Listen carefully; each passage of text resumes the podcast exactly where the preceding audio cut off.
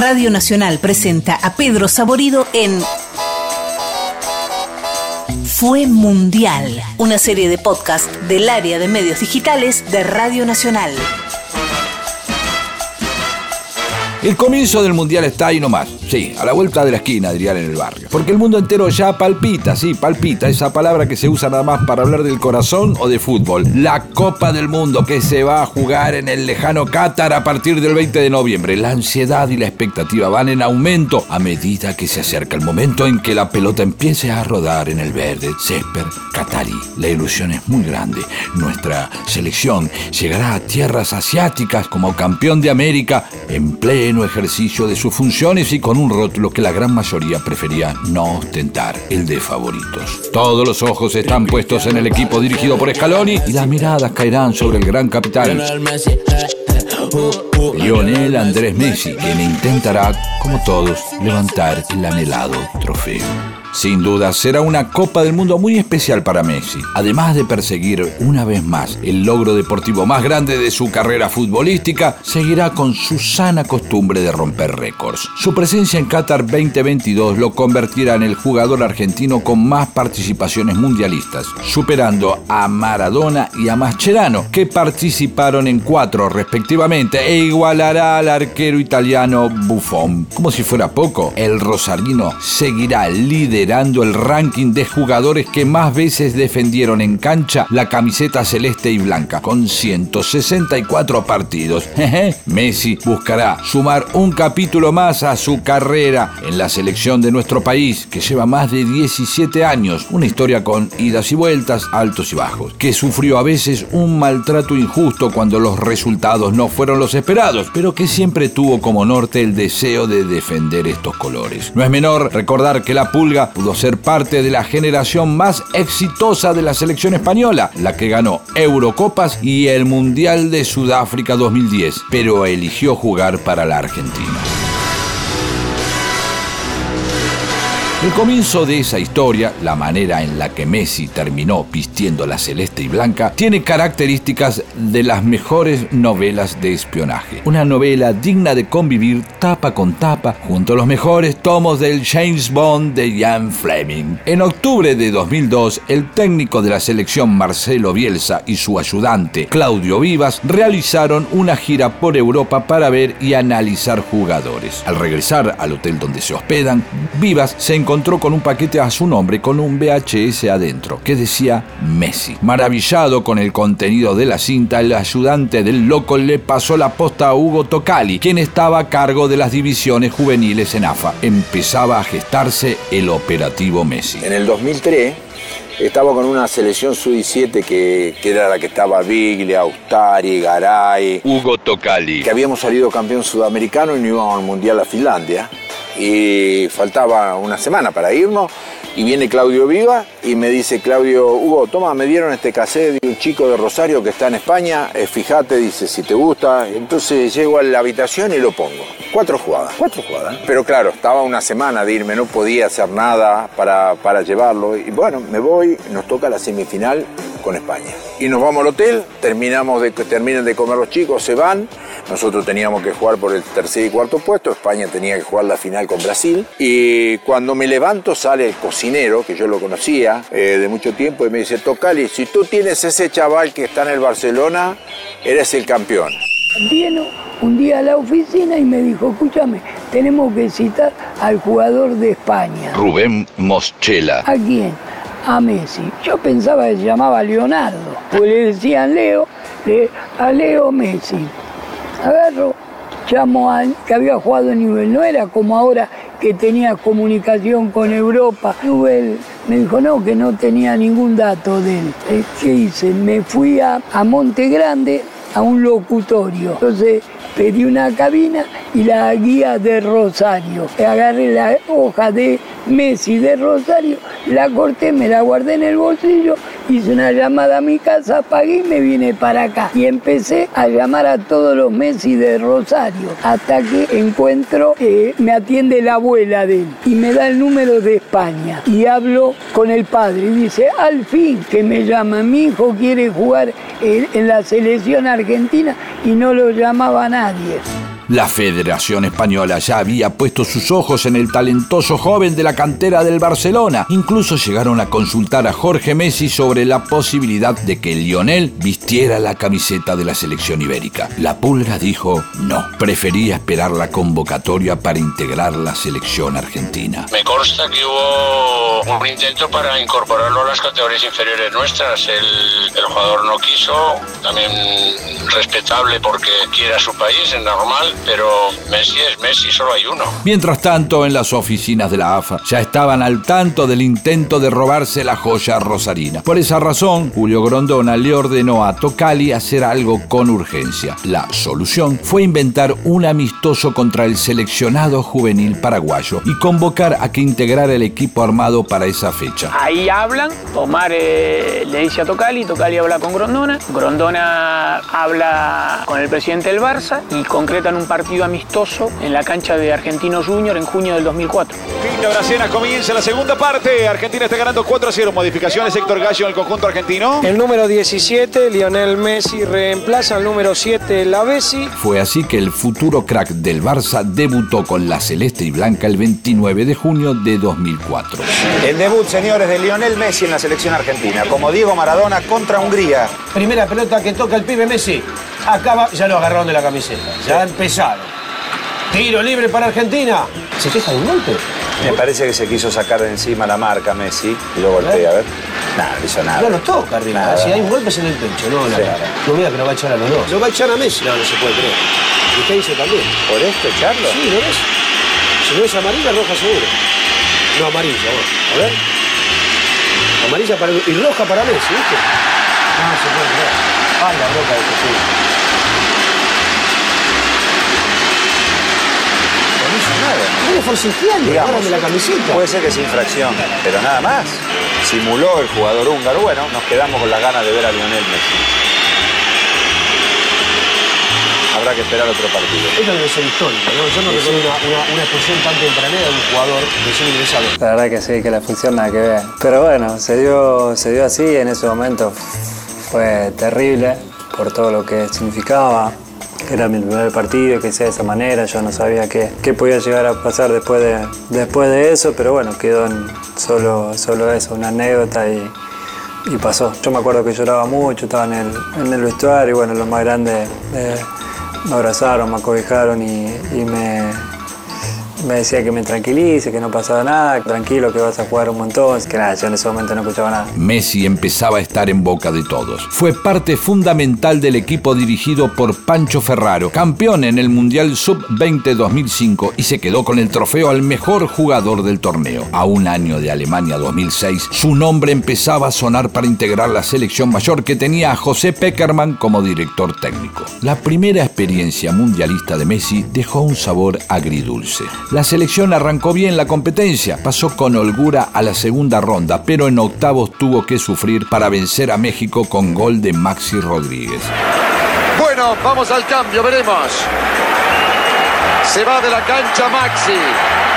Se queda Román entonces. Figura bárbara Rodríguez.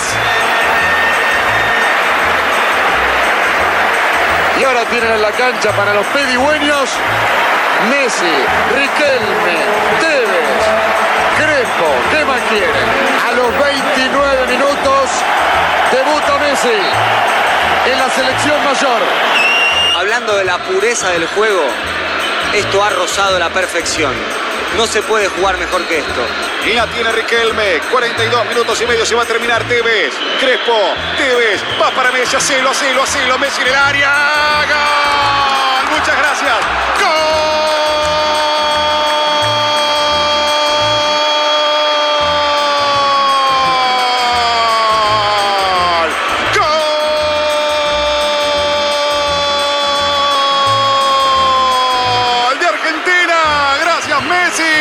6 para Argentina, 0 para Servi Montenegro, 43 minutos de este segundo tiempo. No pido más, no pido más. Pero los alemanes fueron un escollo insalvable para el equipo de Peckerman, que quedó afuera y sepultó sus esperanzas de levantar la copa. La pulga no jugó un solo minuto en aquel encuentro. Su imagen, sentado en el banco, después de consumada la eliminación, recorrió el mundo. Cuatro años más tarde, la misma instancia, el mismo verdugo. En Sudáfrica 2010, Messi ya era dueño absoluto de la camiseta número 10. A pesar del sinuoso camino para llegar al Mundial, la presencia de Diego Armando Maradona como técnico del equipo nacional aseguraba la cuota de mística necesaria para encarar con ilusión la faena. Los dos 10 más grandes de la historia del fútbol estaban juntos y podían volver a gritar campeones. Lamentablemente la selección se comió el chamuyo alemán y se volvió a casa en cuartos de final con un 4 a 0 en la valija. El interinato de Sergio Batista y el paso en falso de la Copa América 2011, jugada en nuestro país, marcaron el punto más bajo de la relación entre Messi y la hinchada albiceleste. Amparado por una constelación de estrellas y un aceitado funcionamiento, el crack brillaba en el Barcelona, pero no podía trasladar esos desempeños a una selección donde reinaba la improvisación. Se lo llegó a tildar de antipatria por no cantar el himno. Claramente, la estupidez no distingue camisetas ni fronteras. Nunca me importa. Sí, sí, una vez que ya empezaron con eso, lo a propósito. Si no me cambia nada, cantar el himno. Una volvé para mí. ¿Y te llega cuando suena? Sí. Sí, me gusta. A todo. A todo. Pero cada uno lo vive de su manera. Este año no voy a decir nada raro.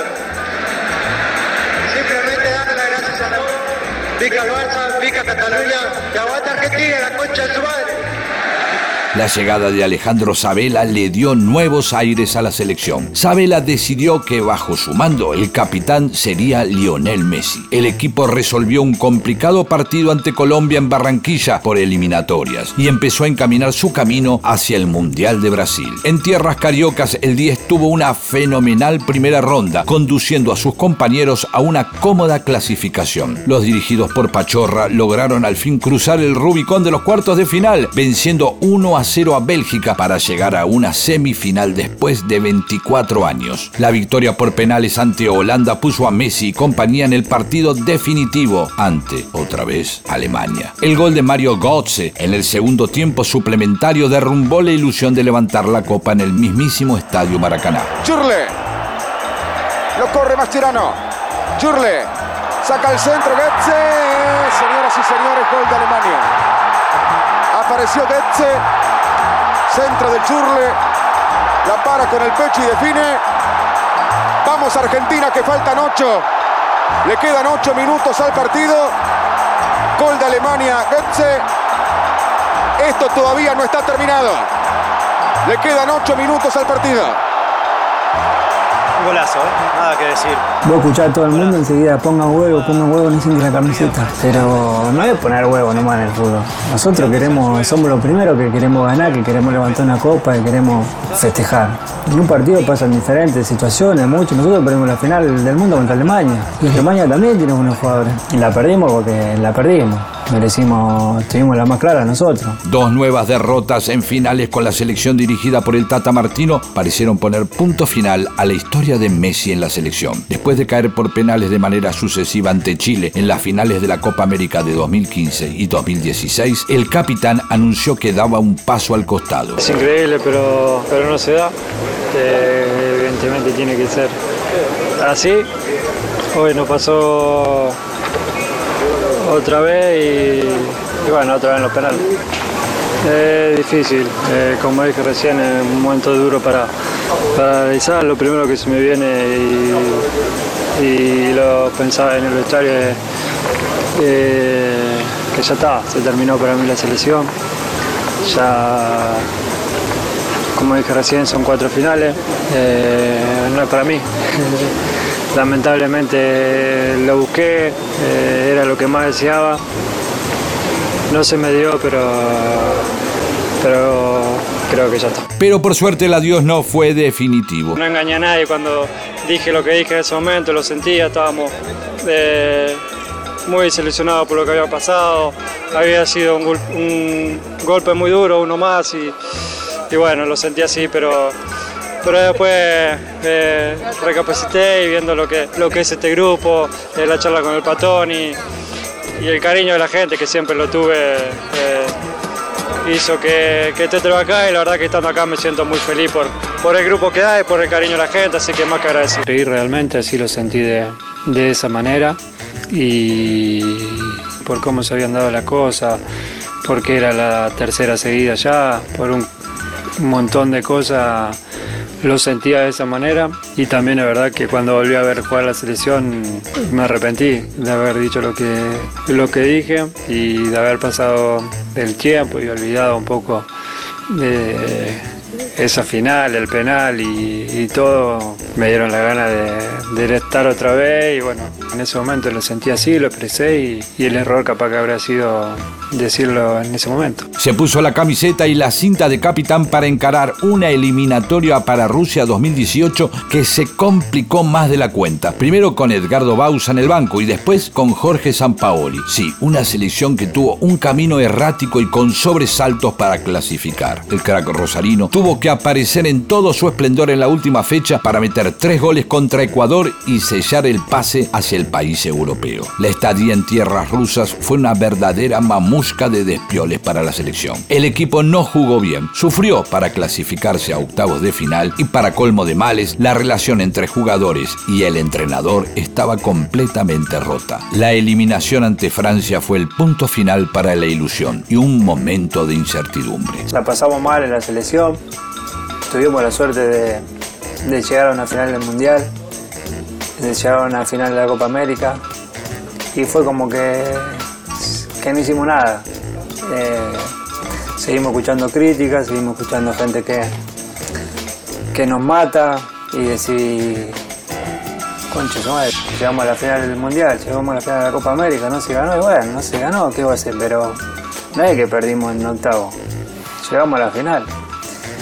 Por eso por ahí cuando viene una nueva cosa no sabes si es mejor o peor, no sabes si es una nueva chance o, o seguir sufriendo. Sin saberlo, el responsable del futuro aventuroso de Messi y la selección formaba parte del cuerpo técnico saliente. Lionel Scaloni fue el señalado para hacerse cargo de conducir los destinos de la selección. Despacio y en silencio, Scaloni fue construyendo un equipo nuevo, un equipo de jugadores jóvenes y hasta algunos desconocidos para el futbolero promedio. Armó un conjunto dispuesto a rodear de la mejor manera al gran capitán, pero liberándolo a su vez de la temida Messi dependencia. Aún con la mirada desconfiada de la gente y sobre todo de los medios especializados, fueron a disputar una Copa América en medio de la pandemia del COVID. Messi estaba feliz y se notaba. El destino le guardaba un guiño y un abrazo cómplice. Lionel Andrés Messi y el destino finalmente se encontraron y empezaron a hacer las paces en el Estadio Maracaná, en el mismo escenario de la caída ante Alemania en 2014. Y la mete de Paul, tira para Di María, la espalda de Lodi, va Di María habilitado, va Angelito por el primer Angelito. ¡Gol!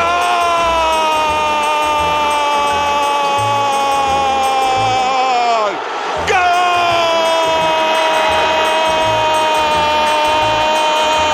Argentina. La selección se impuso en la final 1 a 0 a Brasil y volvió a gritar campeón después de 28 años. La emoción de la pulga en la cancha cuando terminó el partido nos conmovió a todos. Que esperé mucho tiempo esto y bueno, ganamos el partido que era lo importante y ahora a disfrutar de esto. Lo busqué hace mucho esto, lo soñé y, gracias a Dios se me dio un momento único por cómo se dio, dónde se dio, después de tanto esperar. La verdad que no había mejor manera de, de que sea y, y poder estar hoy acá festejando es, es increíble. Está mi mamá, mis hermanos en la tribuna, que sufrieron mucho también y estoy muy feliz. La obtención del título fue liberadora para la selección, que empezó a jugar cada vez mejor y terminó certificando su clasificación al próximo Mundial con holgura. La rotunda goleada por 3 a 0 ante Italia en la finalísima 2022 fue otro casillero completado en el formulario de los candidatos al título mundial. Siempre todo lo que juego con la selección es prioridad. Como dije antes, eh, en este club a nivel individual. Tuve la suerte de ganar todo. Con la selección también quiero ganar. Y creo que esta es una linda posibilidad. A los 35 años, Lionel Messi se prepara para jugar su quinta y quizá última Copa del Mundo. Tal vez como nunca, tiene un equipo que lo acompaña, lo respalda y lo sostiene. La esperanza de él es la esperanza de todos y todas fue mundial. Textos, Leo Acevedo, Leandro Areco, Fernando Cárdenas. Producción, Fran Aquino, Yael Bianchi, Leo Acevedo, Alejandro Segade y Fernando Cárdenas. Edición, Nacho Guglielmi. Encontralos en www.radionacional.com.ar, Spotify y iTunes. Fue mundial. Es una producción del área de medios digitales de Radio Nacional.